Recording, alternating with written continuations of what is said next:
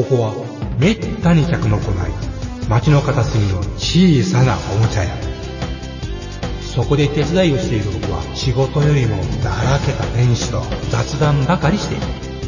こんなので僕のバイト代出るんだろうか。いらっしゃいませ。見つからないものがあったらおっしゃってください。ガンプラジオ開店の時間です。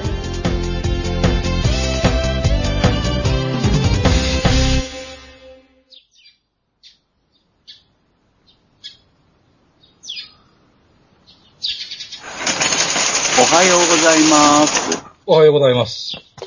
はい。えー、今日も今日とて、はいあーリスナーの皆様、あの、秋分の日はい。前後で、ちょっと後なんですけどね、この収録は。だいたいあのー朝と晩、まあ、昼と夜の時間が、えー、ちょうど今日ぐらいで、秋分の日よりもちょっと後ぐらいで、同じぐらいになるってええ話でして。これからどんどんなくなっていく。そうですね。ちゃんと秋があるといいですね。あれでしょ。うん。今すごい秋楽しんでるんですけど、うん。いや、プラモデルにもいいよ、ほんと。空気がさらっとしてくれんとね、やっぱり。そうそう。やっぱね、だいたい塗装もはかどるね。う。うんん。素早く乾くしね。なるほどうん。うん。そうです油断、油断してると結結構、結構今日なんかはめっちゃ暑かったですがね。あ、そう、あのね、朝は曇ったんですよ、山口も。でも、昼ぐらいから、えあのー晴れちゃって、えそうね。そしたらぐーっとゴンゴンゴーンって気温が上がってっちゃって、ちょっと大変でしたね。うん一時ほどではないにしろ、ちょっと、なんていうんですかね。うんあの、湿度があって暑かったですよ、今日は。うん、なるほどね。うん。いや、まあでも、でも、この、この時期をの、だから僕もプラモデル作る時間がはい。気候のせいで増えてますね。なるほど、うん素晴らしい。うん、素晴らしいですよ、本当うん。草刈りとか草抜きもはかどるしね。いや、それでね、あの、はい今日は、あの、ちょっと、リスナーの皆様にも宣伝になるのかな。はいあの、ちょっとモデルアートの、ええええー、11月号の話をちょっとさせていただきたいんですよねえ。最新刊ですね。はい。これあの、26日発売、えーはということで、えー、出てるんですけども、あの、特集、あ、これガンプラジオではよく店長もね、真面目な雑誌だっつって褒めてくださってましたよね。でしたね。うん。うん。なんか、割と褒めてもらえることが多くて、あの、僕もちょっと作例作ってるから、えうん嬉しかったのをよく覚えてますね。あうん。で、今回のね、はい。特集がね、あ、特集、なんだろう、雑誌って、はいあれですよね、なんかこう、連載が面白いかどうかっていうのが僕は割と大事で、特集はあんまり、あのーまあ、見る程度っていう感じなんだけど、なんかね、ここ最近モデルアートはね、はい特集が、はい。あの、まあ、店長に言わせりゃそうなんだろうけども、あの、真面目で、そうですね。うん、例えば8月号はメタリック塗装のはい塗料をはい調べるってやつだったんだけど、今回はあなたの知らない筆の深い話っはい。ていう特集なんですよ。えうん。で、これがね、あの、筆塗り特集は、えはい。まあまああると思うんですけどね。今まで何回かありましたよね。うん。で、これは筆塗り特集ではあるんだけど、はい。筆につフォーカスしたはい。特集になってて、もちろん筆塗りの技法についても、うん。あの、細かく説明してて、はい。えー特にね、あのー木村さんって、木村誠二さんっていう愛媛県の、はい。あーモデラーの方の、はい。その、スカイレーダー、A1 スカイレーダーっていうはい。プロペラ機、プロペラ機って言ってもあれだけどね、うん、あの、大末期の機体だけどもね、あの、それを、あの、ベトナム迷彩に筆塗りでするっていうのが出てたりしますから、はい。作例もね、良いものがいっぱいあるんで、うんそれを楽しんでもらってもあいいと思うんですよね。例えば、作品で言うとね、あの、X プラスの、あの、T-Rex ジュラシックパークもはい。はい。あるし、はいあとまあ、そういうなんかこう、ちょっと外し技で言うと、外し技っていうか模型で、海洋堂のアートプラの四天王像をね、あの、筆塗りで仕上げるというような作例もあるから、あの、その面でもいいとは思うんだけど、はい、まあ、今回、激プッシュするのは、うん、あの、その、この筆を、がどんなのがあるカタログがついてたりとか、はい、はい、うん。それから僕もね、すごい、あの、使ってるんですけど、うん、名村大聖堂ってご存知ですか、はい、どんな字書く漢字で、名前に村、大聖は大きくなるですね。大きく成立する銅、あ銅は、あの、お銅の銅ですね。お店の銅ですね。うん。はい、名村大聖堂って言うんですが、これね、はい。あの、美術の世界の、はい。あの、筆を、日本画とかのね、筆を作ってて、やっぱりね、ラインナップには、1本4000円とかね、ほうほう。そういうすげえのもあるんですけど、はい。うん。使ったことないんですけど、あの、僕は、その名村大聖堂の中で、あの、V ストックシリーズっていうナイロンの筆のシリーズがあって、中でも特に、あの、なんだろうな、まあの、一番長い間、買い替え買い替え使ってるのが、はい、名村大聖堂さんの V ストックシリーズの、はい、えー、っと、うん、なんだっけ、フィルバート筆っていうのを使ってるんですよ。すみません。あのー、整理させてください。はい、まず V ストックってのはどういうシリーズなんですか？えっ、と、ナイロンの、はい、えー、毛で、はい、えっ、とね、ナイロンの毛の断面が丸じゃなくて、三角形だって言うんですよね。ほう。V 型っていうの？V 型断面とかね、V 型断面で、うん、そんな筆あんの？とか思うけど、思いますね。なんかね、やっぱりちょっと触ってみるとね、ちょっと普通と違うかなって感じは、サラサラっとした感じがあるんですけど、まあ、はい、肉眼で確認できたりはしないんで、はい。うん。僕はまあ V ストップがなんじゃいなっていう感じで使ってるんだけど、うん、その中の、うん、その、あの、毛を使ったフィルバートっていう形の筆をすごい愛用してるんですよ。はい、フィルバートとは何ぞやそうかそうか。このフィルバートっ、なんかね、なんか聞いたことがある言葉ですが、はい。うん、僕何回か、もしかしたらガンプラジオでも言ってるかもしれなくて、割と普通かなと思ってたけど、どうやらこの特集を見たり、よまえさんの反応を見ると、はい、普通じゃないのかな。あのね、フィルバートって平筆なんですけど、平筆。平筆、はい、うん。平筆ってあの毛先が一直線じゃないですか。はい、そうですね。ね、並びがね。だから平筆って感じだと思うんだけど、はい、その一直線のところが、柔らかくラウンドしてるんですよね。まあ、ま、丸くなってる普通かな。だから平筆の形で、毛先が丸く成形されてるって感じかな。はい、はい。うん。この筆を、あのー、筆塗りの、まあ、僕筆塗りチャレンジっていうことをやってたりとか、はい、まあ、今回のその、モデルアートでも、筆塗り作例を一つ挙げさせてもらってるんですけどね。はい。それらは、やっぱフィルバートで塗ってるんですよ。うん。うん。これがね、あのー、割と万能筆っていうかな。まあ、もちろんあの、僕、フィルバート使うときは水性塗料を使ってるんですけど、はい。うん。あのー、油性では、油性でも使ったことあるかな。でも、あんまり、最近フィルバート使ってて、最近水性塗料を使ってるから、あの、それで使ってないだけかもしれないんですけど、フィルバートで筆塗りですね。いいのはね、うん、平筆と、まあ、丸筆のいいとこ取りであって、うん、で、丸筆よりは平筆的に使えるんですよ。うん、だから平筆と同じ、うん。どう平筆と同じような、あのね、なんだろうな、平筆で筆塗りすると、こう、はい、と、塗装面から穂先が離れるとき、はい。こう、まあ、極端なこと言うけど、0か1かで、離れたら離れるし、離れなかったら触れてるしってことだけど、はい、フィルワードだと、はい、円形断面なので、はい、優しく離れていくっていうのかな。うん。うん。あのね、この感じがうまく伝えられないんだけど、平筆よりも曖昧な感じで、僕は使っていて、で、あの、筆塗りをするときに、はい。こう、平筆で塗るとべっとりこう、広い面積をこう、ダーって塗っていくじゃないですか。そうですね。でも、それは結局、細かくこう、点描みたいな感じで、例えばムラが出たところだけ狙って塗るとかは、うんうん。しないじゃないですか。そうですね。だから縦に塗ったら、ハケ塗り、ハケ塗りを狙うようなもんですよね。そうそうそう。で、縦に塗ったら乾かしてから今度も横にダーって塗る感じじゃないですか。はい。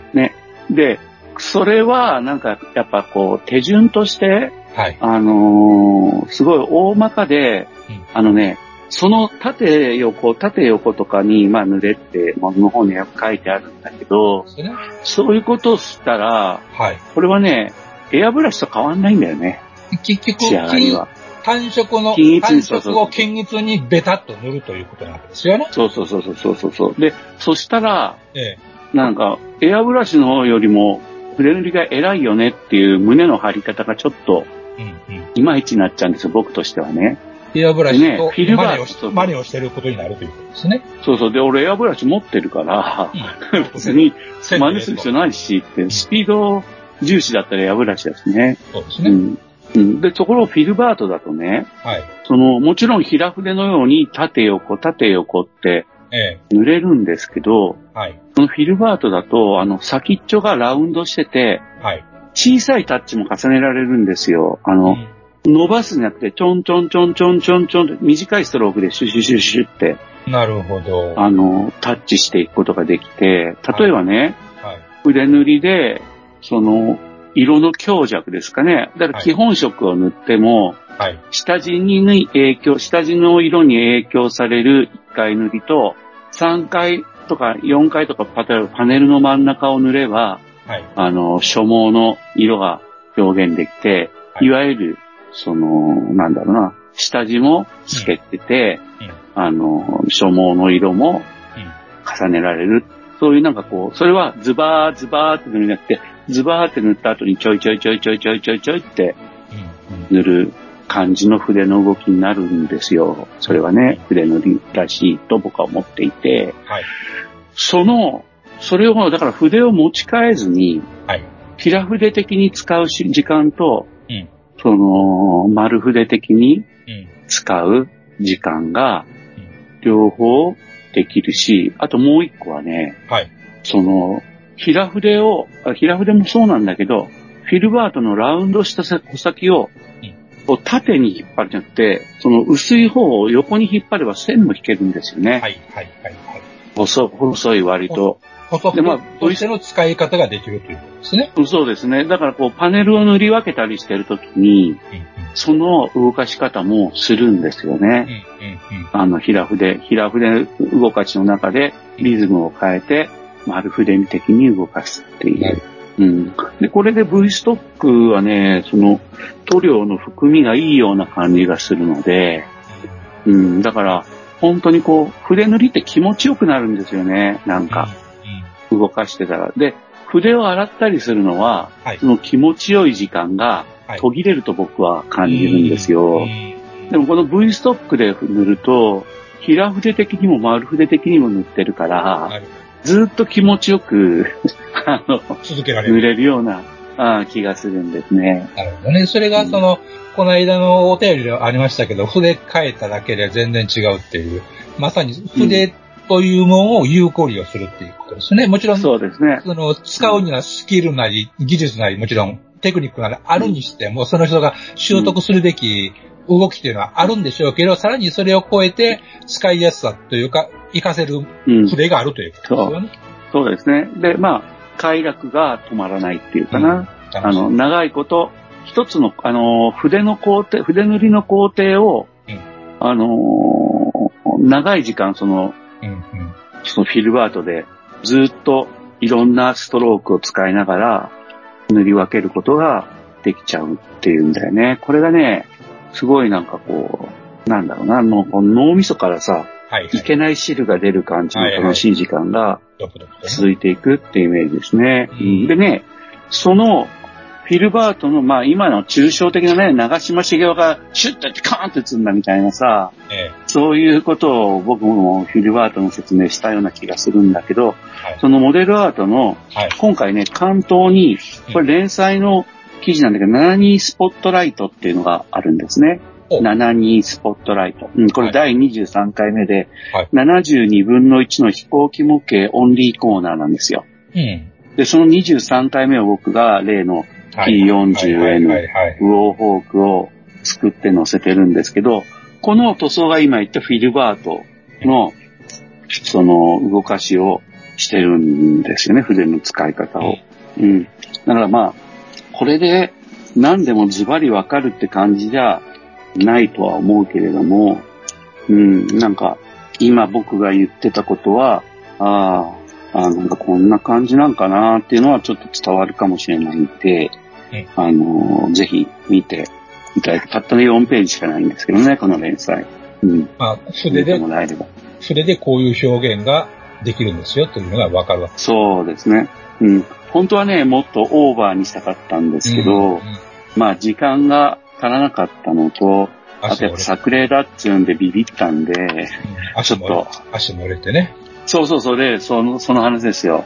足を出荷する直前にね、足が折れちゃって、で、尾輪がなくなっちゃって、で、尾輪を実家の模型の山の中から必死で見つけて、慌てて塗装して仕上げて送ったっていうね、例のあれですね。はい。まあでも、写真の上からはわかんないんで、うん、よかったわ。でもなんか。そらね、そらね。でもね、写真よく見るとね、一箇所ね、はい、これ慌てたからなんだけど、ちょっと指紋が残ってるんだよね。これどこに残ってるか言いません。見つけた人は、そっと、はい。見せて丸をつけてツイッターにあげよう。いや、そうですね。あの、あのね、恥ずかしいです。あの、気づいたから、修正したつもりなんだけど、これ、出荷のさ、最後の最後のタッチでやったから、完全に消えてなくて、ああ、しまったって、今思ってるんだよね。あとね、これね、もう一個裏話するとね、キャノピーはね、接着してないんですよ。ほう。うん。これぴっちりはまっちゃって、はい、もう外すのもめんどくさくなっちゃって、いや、これで、つって。うん。作ったんだよね。なんか。それはいいんだよ。いや、うん。いや、というわけで、まあ、あの、フィルバー、あの、筆の特集、筆カタログとかね、うん、ん、すごい役に立つし、僕の言ったフィルバート筆って、660円なんですよ。はい。うん。で、あのー、水性塗料の筆塗りが今多くなっているので、個人的にはね。で、このフィルバート筆やっぱ2、3年使ってるから、うん、だから、手入れをちゃんとすれば、まあ、660円は安いもんだと思いますね。僕の今の楽しみ具合からしたらですね。うん。僕の使ったフィルバート筆がどんなのかも、えー、モデルアートの僕の P40M のページに、えー、写真入れ出てるんで、はいはい、660円と770円の2号と4号っていう太さのね、フィルバートを使ってますんで、うん、ぜひ。いやね、あのー、筆のね、手入れっていうとね、あの、うん、いわゆるそのラッカー系の塗料で使いで塗りました。うん、で、洗いますっていうと、とりあえずシンナーつけて、あのツールクリーナーで、ツールクリーナーね、あの、なんだ、洗いい、洗いは溶けてくれると思うんですけど、うん、水性塗料ってこう、しばらくすると固まるじゃないですか。空気と反応して。うん、で、それでなんとなくね、あの、すぐに、あの、ちゃっちゃっとやらないかなっていうふうな意識があるんですけど、それでいいんです。うん、えっとね、感覚としてはね、はい。えっとね、確かに水性塗料が固まった方が、はい、もうリカバリーできなくなるんで、ですよね。あの、条件付きですけど、リカバリーできないんで、はい、あの、やっぱりね、扱いやすいのはラッカー塗料の方が扱いやすいよね。エナメルと同じだね。はい、エナメルので筆固めるとやっぱ使えなくなるからね。うん。ただね、水性塗料ね、はい、まあそうだね、まあ慣れだと思うんだけど、あの、そうは言ってもナイロンも重毛に対しても攻撃性はやっぱり低いんで、うん、なるほど。固めさえしなければ、長持ちしますよね。うん。で、うん、あのーラッカーとかは、はい、もう本当ツールクリーナーで洗ってもいいと思うんですよ。うん、かなり傷むかもしれないけどね。うん、で、えー、っと、まあ、ラッカーも水性もだけど、結局ね、僕は、はい、V ストック長いこと使ってるって言ったけれども、はい。結局ね、あの、少なくともその日の作業が終わる時とか、下手したら毎回なんだけど、うんあのー例えば、今主力で使ってるのは、ミスター筆ピカリキッド。はい。おピカリキッドね。はい。うん。ミスターブラシウォッシャーに入れて、はい。これが308円ぐ3ぐらいのはい。瓶に、あの、はい金属の、はい。あの、洗い用の、はい。洗いた板ですね。よくご存知で、それが入ってるんですよね。それに筆ピカリキッドを入れて、で、うん。まあ、どんな塗料でも、それで一回洗って、はい。それで横にあるゼリーの空きパックかなんかに水を入れといてね、はい。ヨーグルトとかの。うん。はいで、その水で、あの、シャカシャカシャカってすすいで終わりうん。にして、これで結構長持ちしちゃいますんで、水に濡れた筆でもラッカー系の塗料を馴染ませたら使えますから、うん。あの、だからまあ、割とこまめに、そうやって筆ピカリキッドで洗ったり、まあ、でも実はまあ、筆ピカリキッドが今一番扱いやすいですけど、うんあの、いろんな、あのーなんだあれを使ってるんですよね。メーカーのトライデントのブラシエイドとか、うん。うん。うん。あとね、アイテムクラフトっていうところの、あの、塗料を、あ、筆をメンテナンスするうん材料とか、あの、もう使ってるんで、時々だから、筆ピカリキッドで取り切れなかったなと思ったらトライデントのブラシエイトでやってみたり、まあ気が向いたら一番高級なアイテムクラフトのうん筆の手入れ剤を使ってみたりとかやってるんですよね。割と、割と無意識になってるかな。うん。まあポイントとしては、ラッカーよりは短いテンポで洗うべきであるということですね。いや、どっちもね、ラッカーの、うんまあ、ラッカーの方が復活するからね、うん筆がねええ、乾かしちゃってもね。その意味でですね、どっちもはいこまめに洗ってますけどね。本当はね、本来的にはそうすべきではあるとは思うんですよ。うん。うん。やっぱね、高い筆をはい。どんどん買っちゃうんだよね。感じ悪いけどさ。うん。その方が使い勝手がいいから。結局そういうことですよね。うん。でね、割と手に入りやすい筆ではドライブラシをしてるんだよね。なるほど、なるほうん、うん。で、やっぱね、高い筆だと、僕もさ、お金があるわけじゃないから、無人道にね。だから、あの、すごい手入れをしたくなるっていうか、しなきゃなって思うど。うん。うん。から、割とこう、違和感なく、あの、塗装して塗料を落とした後に、ブラシ、筆ピカリキッドで洗うとか、あの、流れ的にできるようになってるってうん。ね。感じかな。まあ習慣、習慣になってることですよね。当たり前として。そうですね。うん。と、使いやすくするように、それらが一番触りやすいところに置いてあるよね。筆塗りの時にはね。気に入った使いやすい道具を活かすためにすぐにそういう手入れを惜しまないということですね。そうだね。その方が楽しいね、結局ねうん。トータルではね。あ筆がダメになってたっていうのがね、僕の場合一番なえる、なるほど。プラモデルが作れなくなるポイントな気がしますね。やろうとしたら使えないっていうやつですよね。そうそうそうそうそうそう。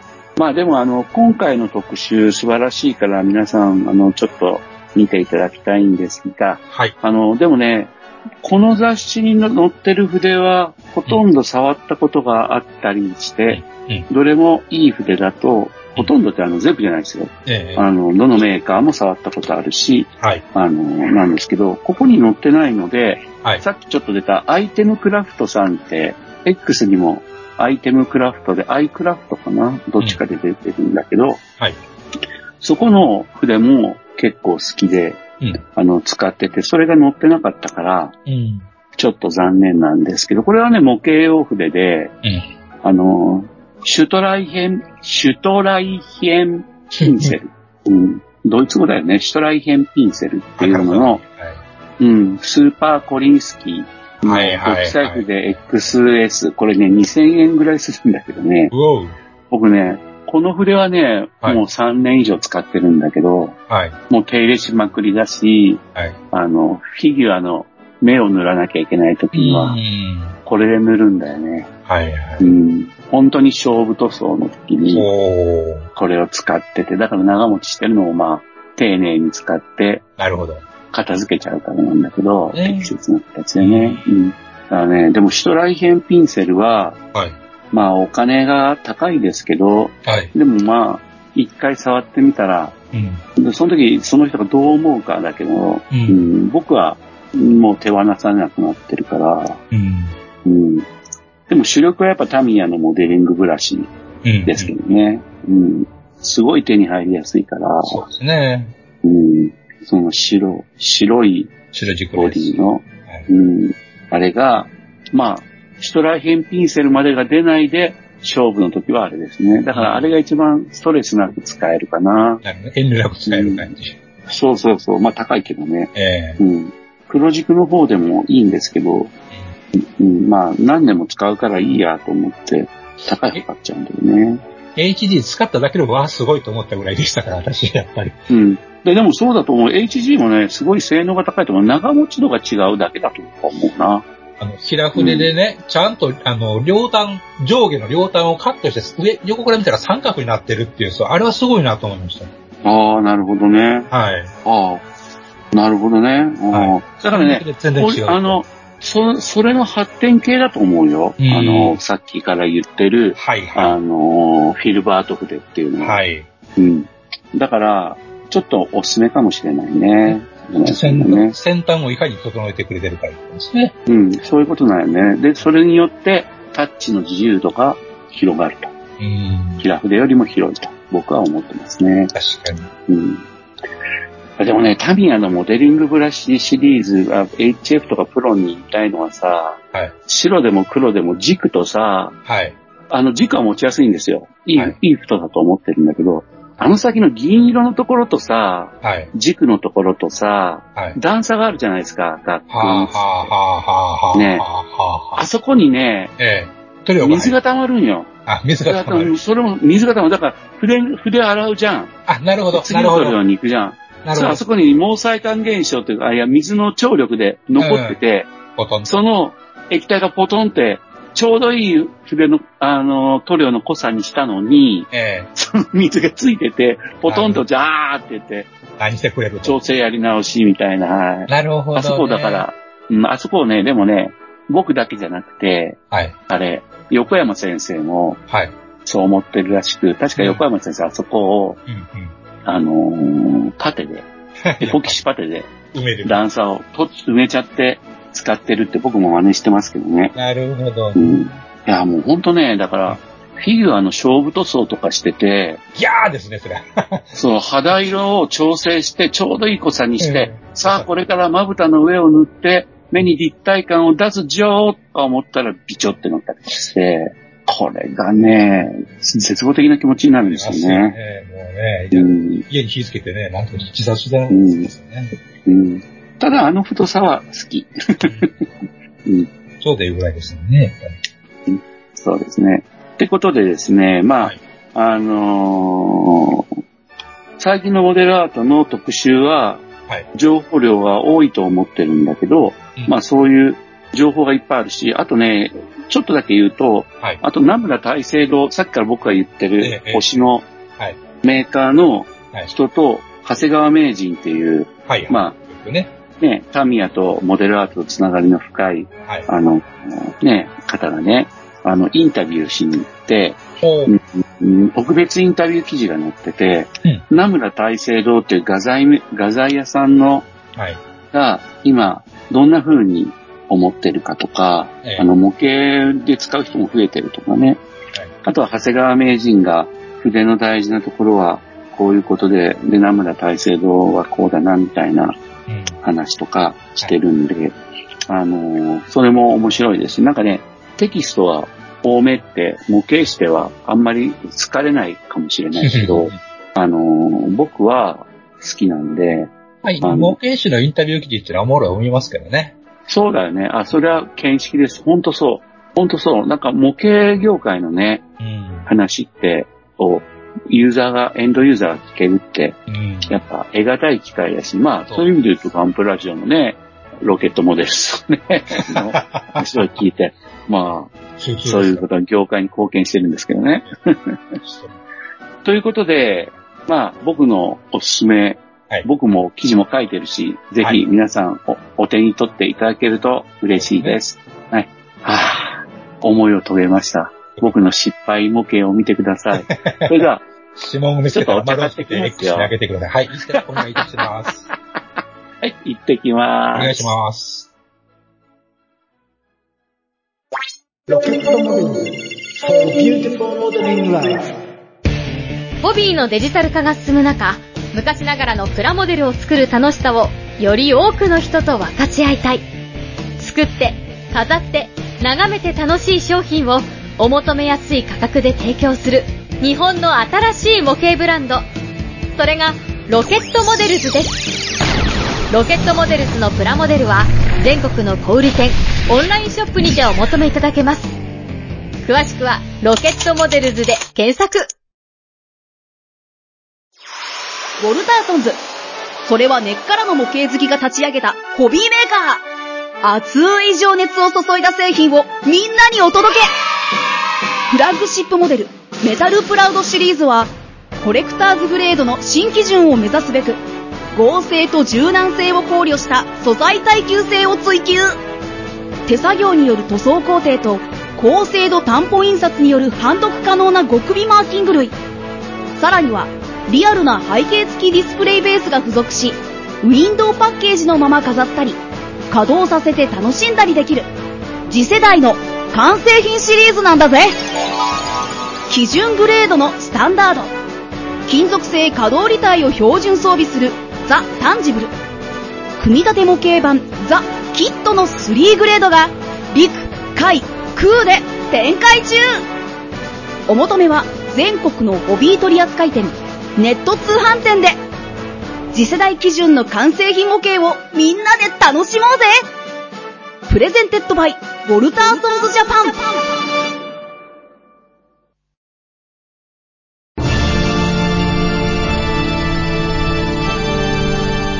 あーはっはっは。よまよい。カレー好き。悩みを申すがよい。あ松尾も。総帥様何を求めればよいのか私はわからないのです私はもっと刺激が欲しいんですでは助けようそれは毎週金曜日深夜更新サバラジを聞くがよい。ははーははービックビックじゃぞ。よまよいさん。もっちさん。エニグマくん。プラモ作ってますか？快速旅団団長剣です。ただいま帰りました。はい、ありがとうございます。今日は色はすですよ。フレーバーはイチゴね。水やんけ。うん。いや、いや、いや、これはもうジュースですよ。で、今日もあれですよ、あの、何ですか？メールがね、メールが、はい。いっぱい届いて、ほら、はい。サバラジオとかでメール会とかあるじゃないですか。はい、ありますね。うん。ほんと、あれ、すごい気持ちが分かってくるぐらい、メールって、ええ。来るときは来るね、嬉しいね。ありがたいことでございます。もう皆様のおかげでございます。はい。ほんと、嬉しいです。はい。そんな、そんなあなたのお便りをお待ちしております。常にお待ちしておりますので、よろしくお願いします。よろしくお願いします。てなわけで、えー、拝読いたしますね。うん、はい。はい。えー、ハンドル名、学ぶさんということで。はい。えー、年齢40から49歳男性普通のお便りということです。うん、はい。中山。はい、拝読します。なかなか涼しくならない毎日、お仕事や趣味でお忙しい中、いつも楽しい配信ありがとうございます。こちらこそありがとうございます。恐縮でございます。先日は、ホビージャパンネクストの件でツイートを読んでいただきありがとうございました。あの人ですね。ねうん、はい。今日は少し長くなるかもですが、メールさせていただきます。ありがとうございます。ニッパーというサイトはご存知でしょうか？知ってます。知ってます。カラパタさんという方が立ち上げたサイトで、模型の楽しさを伝える、素組みを否定しない素晴らしいサイトです。そのサイトのスタイルに影響され、年に1個ガンプラを作るか作らないかの私が、タミヤ製の戦車やトップガンに出た戦闘機を調べて組み立てたりと模型を楽しめています。素晴らしい。ええ、バチバチに塗装して、ヤスリをかけて、汚しをかけて、など、模型を作るハードルをガンガン上げる雑誌や、YouTube を見るたびしんどいなぁと思いながら模型に手が伸びなかった私が年に5、6個は作るようになりました。かっこ、中学生まではよくプラモデルは作っていました。それは僕も思いますよ。ええうん。えーニッパーで模型の楽しみを再定義していただいた私は、もっぱら、すぐみに1色か2色、最後に艶消しを吹いて終わりにしています。それだけでも、ね、それだけでもプラモデルは十分かっこいいですし、少し時間をかけて作った喜びで自己肯定感が上がります。その楽しみが、ね、許されることを教えてくれたのは、カラパタさん式るニッパーというサイトでした。よまよい様がおそらく配信で何度か名前を挙げて、挙げられており、やっぱりちゃんと知っておられるんだなと思いました。本当そうだよね。うん。やっと本題です。長くて申し訳ありません。私はプラモデルにこうし、こういう関わり方をしたメディアを知らなかったので、ニッパーのスタンスに非常に驚きました。うんそして、そのサイト立ち上げを行った方が、過去にモデルグラフィックスの編集をされていた方だというのも衝撃でした。うん。プラモ作りを職業とする方なので、どんどん先鋭化していくのが普通だと思っていましたので、かっこ。うん。現にホビージャパンやモデルグラなどは素人が通勤もしなさそうな作例が10割という印象です。模型雑誌に掲載されていらっしゃるバカンの虎様には私のようなど素人が大変失礼なことを言っており本当に申し訳ありません。かっこという。ちなみに、失礼ではありません。その目線の置き方が素晴らしいと思いました。模型に関わるお仕事をされていらっしゃる皆様は、どのようなお考えをお持ちでしょうか？雑誌には広告という生命線があるため、自由が効かないんだろうか、などと素人考えながら思ったりしております。そのあたり、皆様のご意見をおお伺いできればと思っております。本当に長くなり申し訳ありません。配信に同席し、お話を聞いてみたいなと思いつつ、つい最近まで本当に神戸あたりで店舗を構えていない、やってらっしゃると思い、Google マップでお店を検索、検索してたような私なので、恥ずかしくもいい。めっちゃ人やね。お会いしてお話ししたいという思いもありという感じです。うん。では皆様、お体にお気をつけて、自分ファーストなのんびりとした配信を楽しみにしております。本当に長々ありがとうございました。これで終わりです。ほんまに終わりです。はい。いいおメールですね。なんと誠実な方でいらっしゃいましょうか。うん、そう。あー、なんか気持ちいいよね。うん。で、やっぱでもこの人も書いてるけど、自分ファーストって書いてるんだよね。そうそうです、そうです、そうです。うん。で、それが、プラモデルとの接し方のええ全てだよね。うん。趣味というものに対するね、うん、だと思うんですよね。自分の楽しみ方をやってるんですからね。うん、そう。だから買うだけでもいいんだよね。ええ作りもしなくてもそれが楽しければさ、それ見ていいのに出たらいいと思うんだよねなんていうことか。うん。組み立てて一色一色塗ってるって、もう最高のね楽しみ方だと思うよね。十二分だと思います。はい。そうそう。やっぱね、ニッパーは、まあ確かに、あのーニュース性が高くて、うん。えー、すぐみでレビューしてるからね。うん。あのーでもこれって、あれなんだよね、その、ニッパーが珍しかった、つまりインターネット時代になって、このニッパーのスタンスが魅力だと思える人が出会えるようになってるんだよね。うん。それまでやっぱ雑誌媒体だと、ええ。どうしてもなんかサーカスみたいなことを、曲芸みたいなことをし、技術を投入して。載せないとダメだっていう感じがあって、だから逆にさ、あの、雑誌でええ。ライターができたら、一つやっぱり、なんか俺、結構遠くまで来たんだなって思うっていうような、うん。そういうなんかこう、そういう構造があったのを、ええ。インターネットがそうですね。変えてくれたんだと思うんだよね。それだけ、それだけじゃないよっていうことですよね。うん。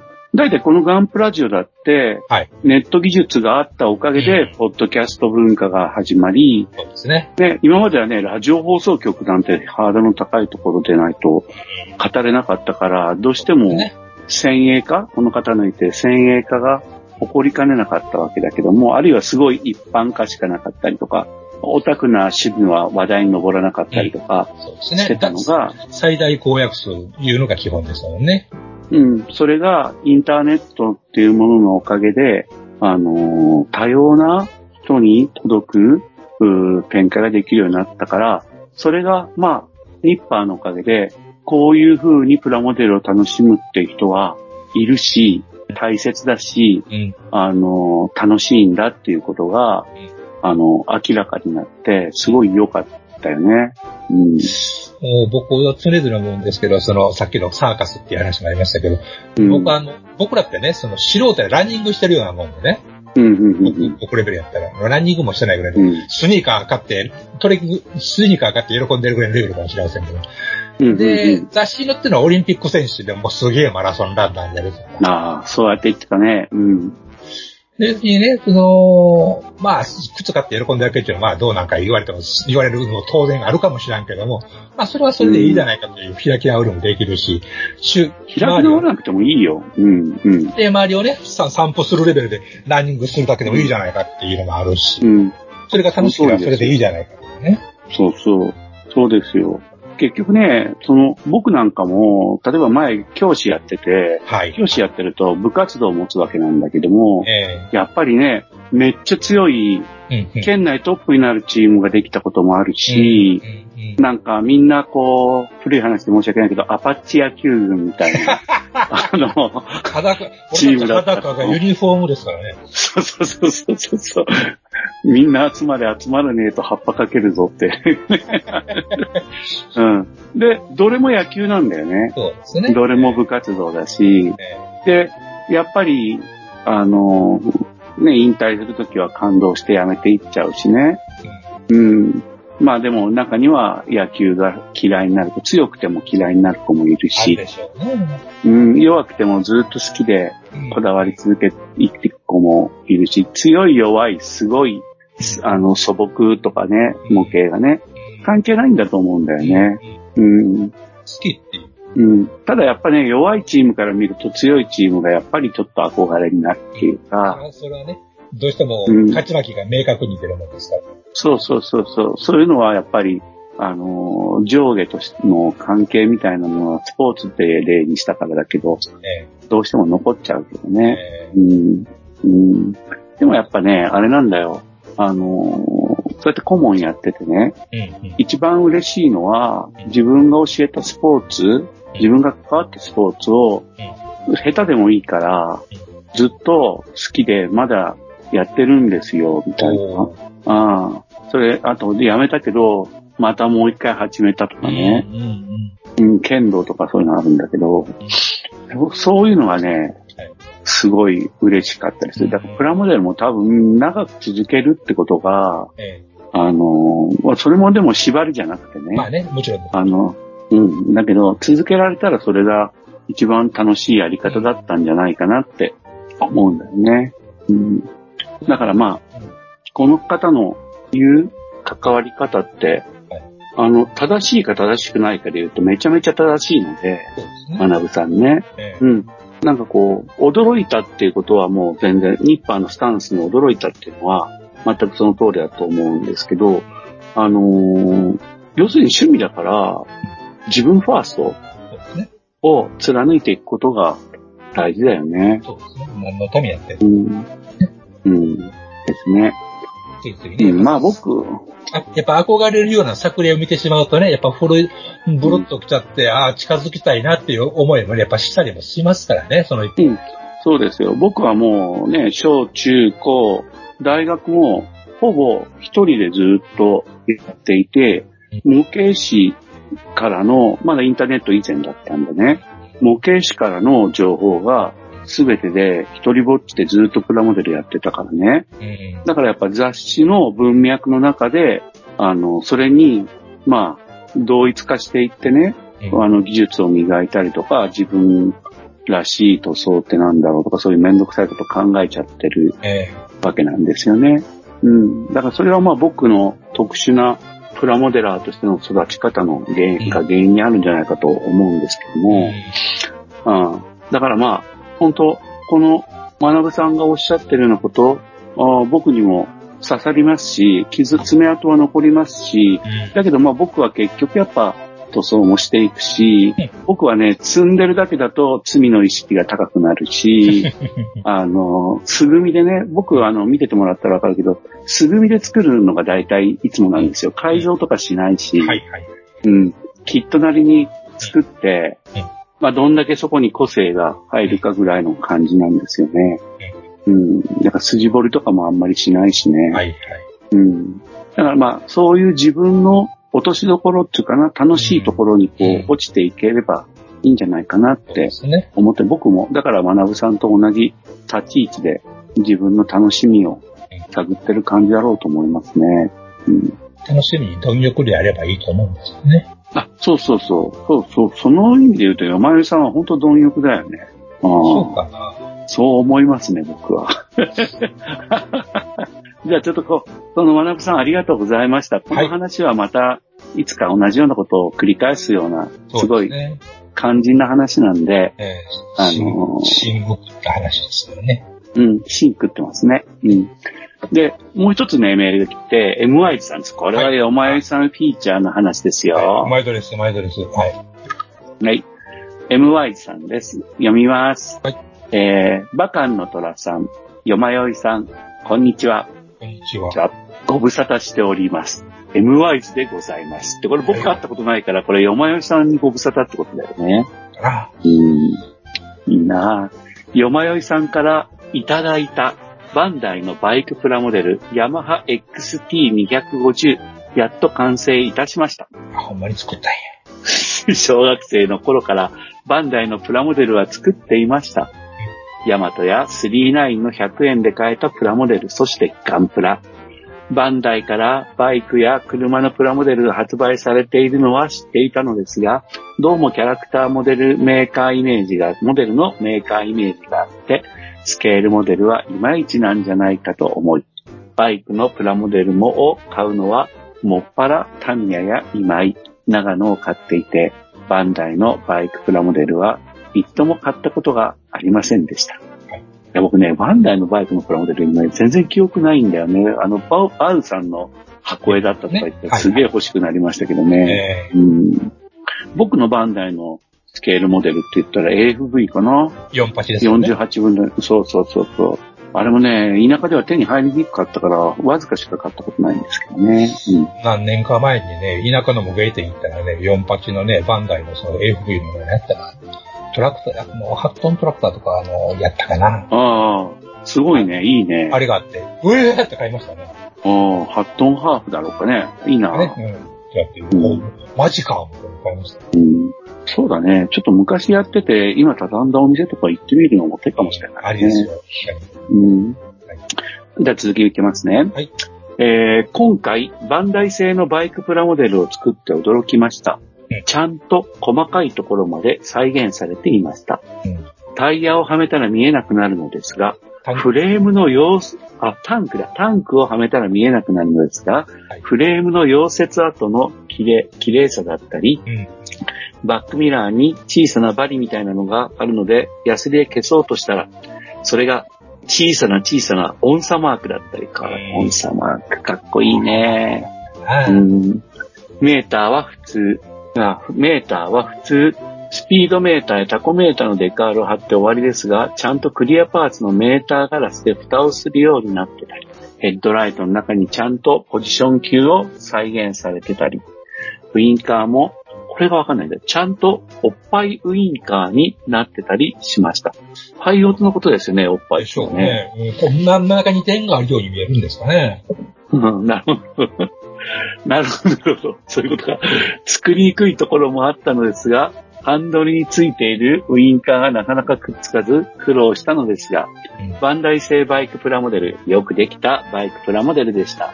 中学高校の頃にバイクのプラモデルをたくさん作っていたのですが、バンダイ製のオフ車系のバイクプラモデル作っておけばよかったなぁと後悔いたしました。ということで、よばよいさん、ありがとうございました。うん、苦しゅうない。このありがとうございました。この前もちょっと話になったんだけど、よまよいさんが譲った形になったんだよね、このえー私がね、ヤフオクで頑張って落としたのを、あの、これは叩いていくぞって、今井さんが持っていったんですね。それはさ、はい。えっ、と、泥棒？あんまりこういう、あんまりこういうことを、こういうことを、あの、公に言うと、今井さんの身がちょっとね、あの、危なくなるかもしれませんから、そこは肯定しますよね。えあ、なるほど。えでも、あの時なんか模型を譲ったりとかもするって言ってたし、交換もするとか言ってましたもんね。会場ではねうん。だからまあ普通のそれ抜きでプロポーズなも、嘘です。それ抜きで持っていかれました。それ抜きで持っていかれました。そうか、でも、これね、確か。じゃあよかったら作ってるもんね。そう偉いね。作ってったらもう全て許されますね。そう。僕もね、あのーサークルの人にね、はい。あのー当時貴重だった今井のマクロスのモンスターだとかね、はい、はい。えーっと、マクロスのディフェンダーとか、はい、はい。うん、まだ再販される前にね、え譲ってあげたんだけど、え結局完成させるとか言ってたけど、完成しないんだよね。ー うん、その時やっぱね、ああ、譲るってお金が入んないと作んないんだなって。人からもらった本って読まないんだなってやつですね。うん、まあそうかもしれない。うん。うん、ちょっと残念だけど。MY さんが、あの、X にポストした、あの、ちゃんと写真が見させていただきましたんで、素晴らしいですね。そう、素晴らしいよね。よくあのデカールついたな、思って感心しましたよ、タンクに。ああ、確かにそれは言える。あんな古いバイクもきっとね、デカールが貼れるとは大したもんです。うん。本当だね。これすごい。だから僕ね、前からバイク弱者って言ってたけど、正確にはバイク模型弱弱者なんだよね。うん。もうバイバイクもそんなの、うんとこもないですけど、ええスクーターだけかな。うん。だけど、やっぱね、バンダイのこのキットが存在して、はい結構いいじゃんっていうのは、すごいバイク弱者の僕としては、参考になりましたね。うん。いやいや、もう無事完成させてくださいました。ありがとうございました、本当に。ありがとうございました。最高です。えうん。あとね、メールとはちょっと違うんだけど、はい青巻主任さんが、はいあのー X の中で、はいあの、ちょっと言っていることを紹介しますね。これ、ハッシュタグもナンプラジオついてないんだけど、あのーこの前ね、あのー天ぷらを紹介したじゃないですか。はい、はい。はい。天領、プラ、ものづくり、はい展示会かな？うん。で、今度行くんですけど、今週末なんですけどね、今週末、あ9月の末にあるんですけれども、はい。それの青巻主任さんも主催側サークルのメインの方の一人なんですようね。ん。うん。それで、あの、扱ってくださってありがとうございますっていうのと、はい。同時に、あのー、やいバカの虎は待ってるぞ。顔見せたら挨拶しろやっていうな。あの、そんな、そんなことは言ってませんよ。先生の方そう、それ、いや、はそう、そう捉えました。オーバーかな。本当はその捉えてないですよ。でもまあ、あの、お会えるのを楽しみにしておりますっていうのを書いていただいて、緊張しました。ええ これ初めてのパターンだもんね。さあ、展示会に行ったら、うん、聞いてるよって人がいる。まあ、知ってたけどね、青巻新さんがいるっていうのは。うん。ありがとうございます。はい。こうんういう広がるやり方でね。うん、そうそう。これでね、ガンプラジオ、酒飲みながらね、青巻新とガンプラジオの話したら、ね、聞いてみようかなとこういう人増えると思うんだよね。うん。うん。で、えーっと、ゆ、ハッシュタグの話に入りますね。はい。えーっと、ハッシュタグも、X のハッシュタグ、たくさんガンプラジオいただいております。ありがとうございます。はい。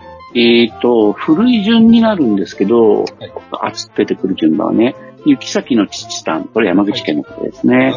えっとね、あの、プラッツさんのソーラーターンテーブルに夢中、ここスっていうのが、他にもね、えっと、あの、メカオさんの、はい。あー完成させて、服2個かな？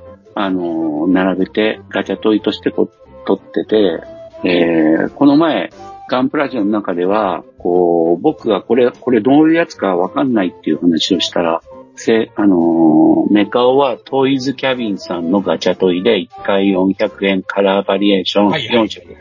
デザインはゴズワークスさんっていうのを書いてもらいました。ありがとうございました。ありがとうございます。うん。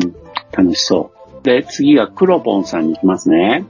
えーっと、ようやくウレタンクリア吹きました。っていうのがあって、これがバーガハリー BS コブラの頭部。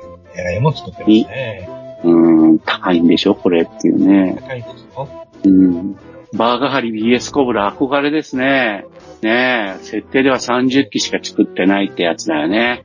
えーコブラに見えるアイドラーフライヤーがついてるのがバーガハリを外した形になってるところのだよね。うん。品問だったとかさ、あの、エースパイロットがこれに乗って今戦争を戦い抜いてるんだよね。かかっこいい。かっこよ。やっちゃっとするのがまたね。うん。いいですね。うん。もうね、KMC はね、今ね、3人しかいないって前聞いたんだけど、この3人が、なんか選ばれし3人っていうか、とっても上手なんだよね。なるほど。うん、すごいんですよ。生き生きる生き残りが強いんですね。うん、そうそう、そうなんですよね。ちゃんとお会いしてしっかり話してみたい方々ですね。はい。でね、今回一番書き込みが多かったのは、ミスター吉川さん。はいはい。うん。まず苦情あ。えー、メールを送ろうと思ったら C さんのページにメールフォームが表示されませんでした。俺だけっていうの。あと、X29 は、あの、密林で、アマゾンで600円ちょいでした。デカールも大丈夫って書いてあるんですね。いや、確かにね、僕もそれ言ってからね、あの、たま、たま、うん。ま近くの家電量販店何店かみたいな、あ、置いてるって思いましたね、確かに。うん、これね、再販されたんだよね最近ね。ね。うん。僕の P40N もうん結局再販分なんですよ。昔のキットがね、はいうん、安く出てるからね。それなんだろうね、きっとね。あとはね、マシンザボーガーが4本書いてありますね。はい一番新しいのでは目鼻ができてて UV レジンが流し込まれてて、えー着脱可能、目が着脱可能でっていう。なんかすごいわ。ザボーガー。そうそう。1週間で4回上がってるから、1週間の間に4、4工程進んだってことですよね。いやー、スクラッチで。あうん、ほんとすごいですね。うん。完成楽しみにしてます、マシンザボーは。はい。でも、ここまでできるだけですごいと思うんで。あの、うん。まあ、頑張ってください。はい。挫折するまで、挫折したって完成したってプラモデルですからね。あの、バシバシやってくださいね。で、次、足部さんですね。えー144分の1父のデミトレーナー、基本塗装は完了。久しぶりの塗装は楽しかったです。ってことになってますね。うん、足部さん、久しぶりの塗装だったんだね。ねうん、上手。うん。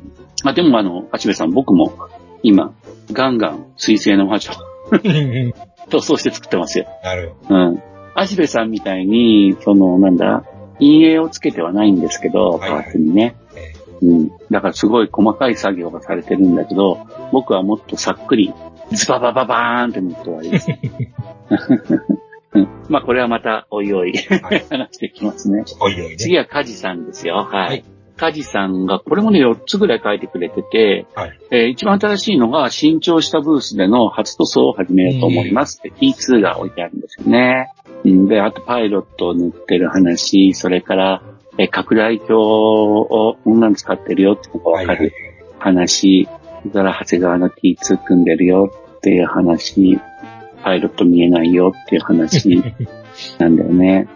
あの、顕微鏡とかは本当いらないと思うんですけど、僕はね、あの、メガ、あの、多分この方ね、メガネと拡大レンズデザインライフで、うんなんとかなりませんかって書いてあるので、デザインライフはちょっとよくわかんないけど、はメガネっていうのはあれかね、普通のメガネのことかね、僕ルーペのことだったら僕はルーペでやってるんで、うん。うん。据え置きの拡大レンズはね、組み立てるときにちょっとつ使うことがあるぐらいで、うん。塗装もずっとループ、メガ、あの、メガネ型ですね。のルーペを使いますね。でフレネルレンズを使ってたことなんですね。うーん、使いやすいですか？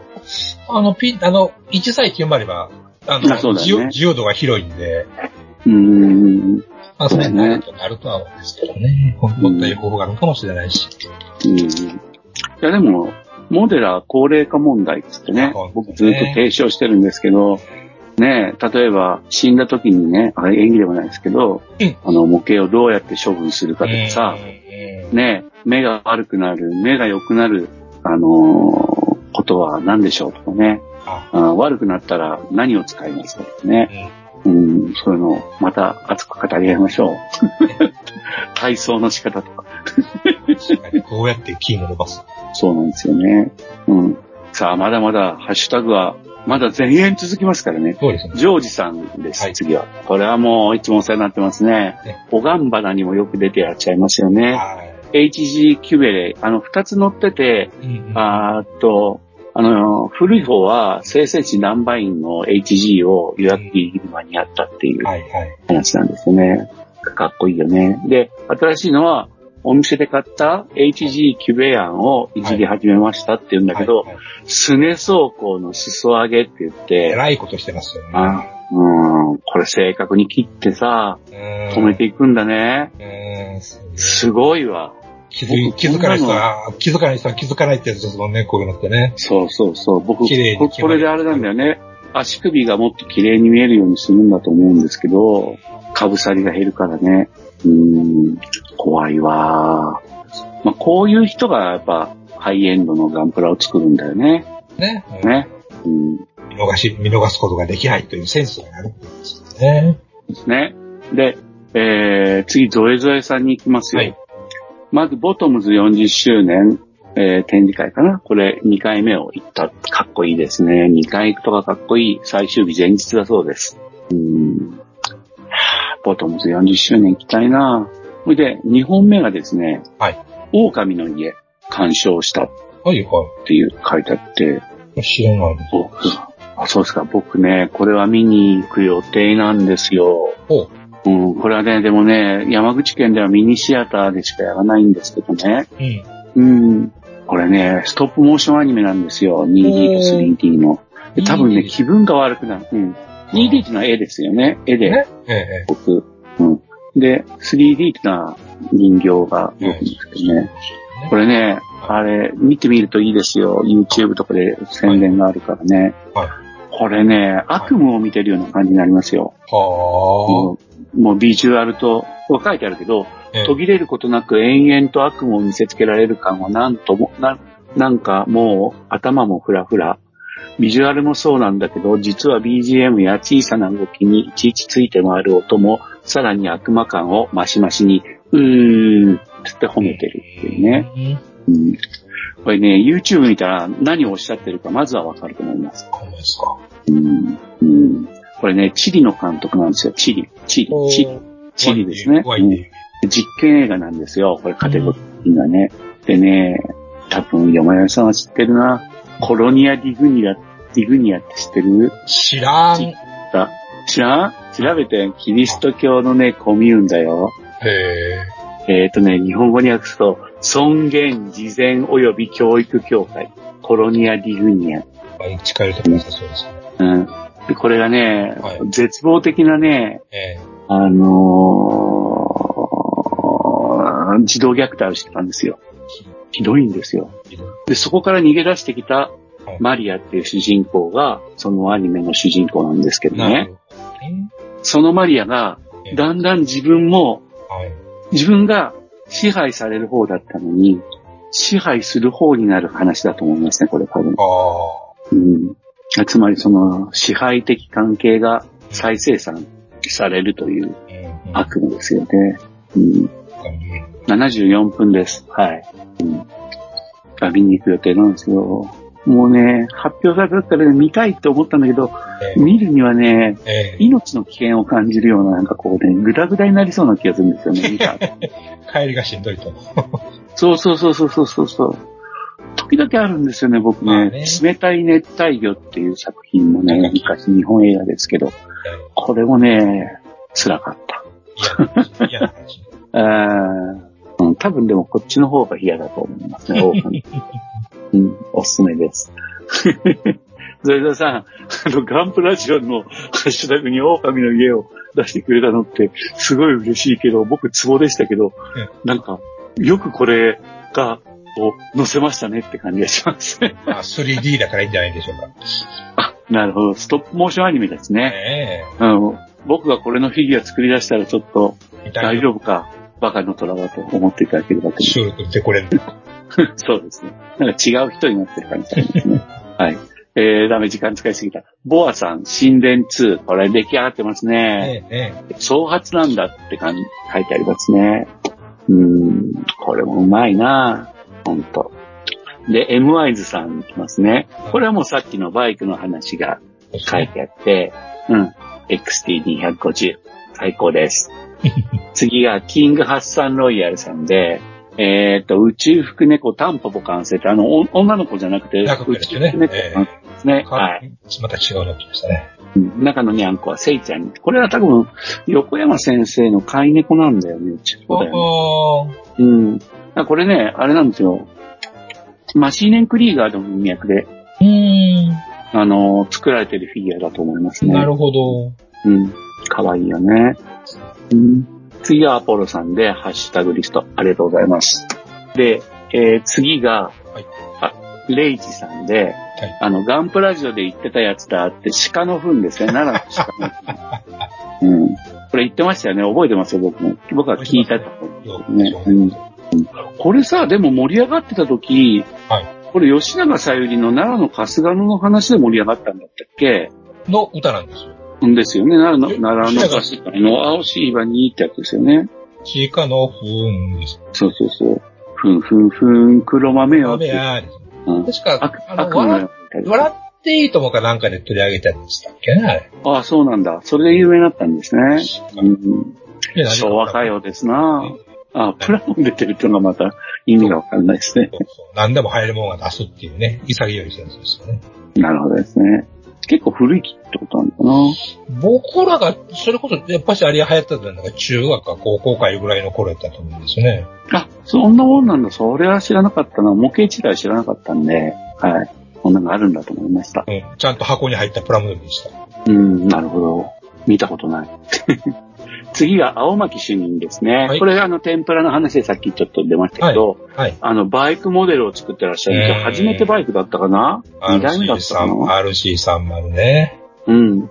で、クリアで作ってますよね。えうん。クリアのシピンアートってどう、なんとかできないのかな？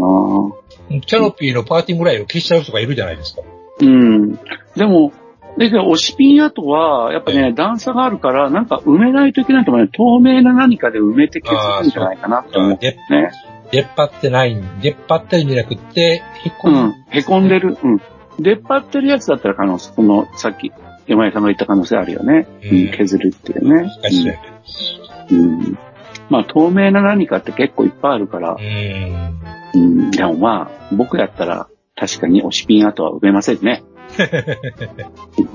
爽やかに諦めます。ね、それが気持ちで、一番出てくる順番で最後に出てくる順番古いのやつが、第3、DAI さんですね。はい。10月、初代模型教室員北海道参加って、アットマークをつけて、名前に書いてますね。はい。うん。いつも仕事の移動で聞いているサイレントリスナーです。ありがとうございます。ます。楽しく聞かせてもらっています。ありがとうございます。今月作った2期を投稿します。毎回試行錯誤しながら楽しく制作しています。店長復活を願いながら、今後とも聞かせていただきます。といただきました。ありがとうございます。えー、北海道、いいなうん、第3、トラックドライバーなのかなわかんないけど。仕事の移動で聞いてるってだけだから北海道広いからトラックドライバーに移動するよね。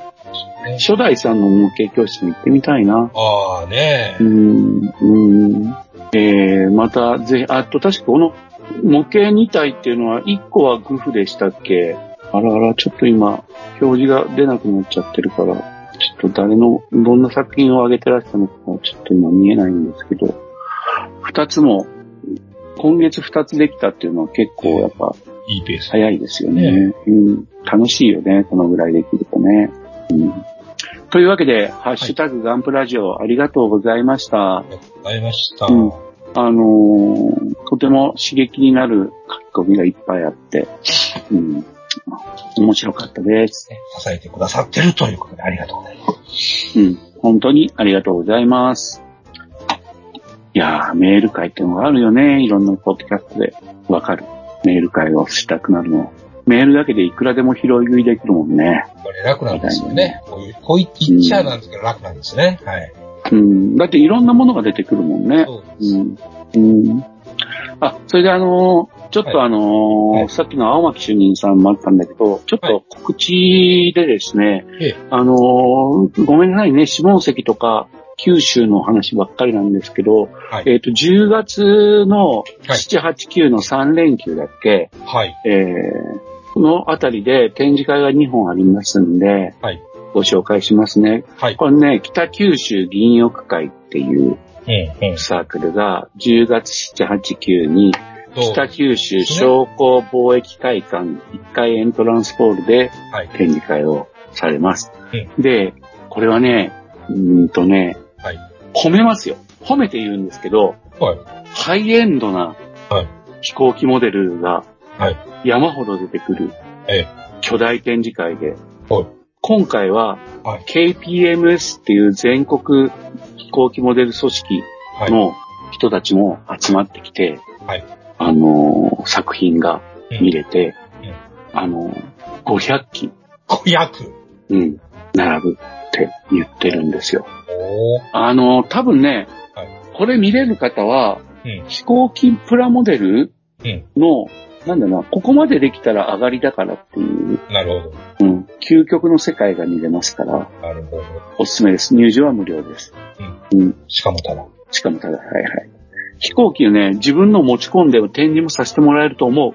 おー。ちなみにバカの虎は持ってきません。ああ。観客に徹すると。あ、徹する、はい。って感じですね。うん。いや、参加したこともあるんですけどね。ええうんそんな暇があったら見て歩きたいっていうね、うん、感じですね。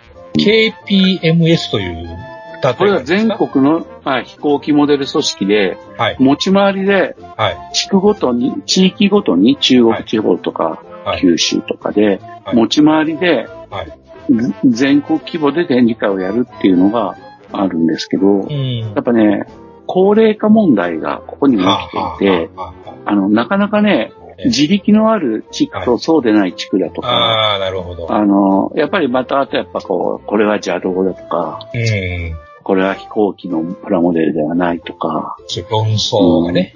うん、起こったりもするし、はい。あ、でもそんなに、もう今はそこののななくなってみんな仲良くやってると思いますけど、でもまあ、あの、若い人がやっぱ不足してるみたいで、うん。うんなかなかねうん、難しいみたいですよ。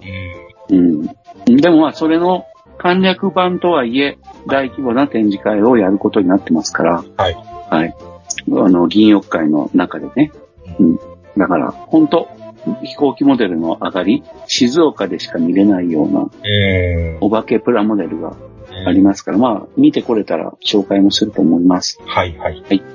でね、同じね、10月の、はい。えーっと、7、8、これ2日なんですけど、いいですね、どうも。うん第15回夢おじ周南模型愛好会展示会っていうのがありまして、これも入場無料で、はい。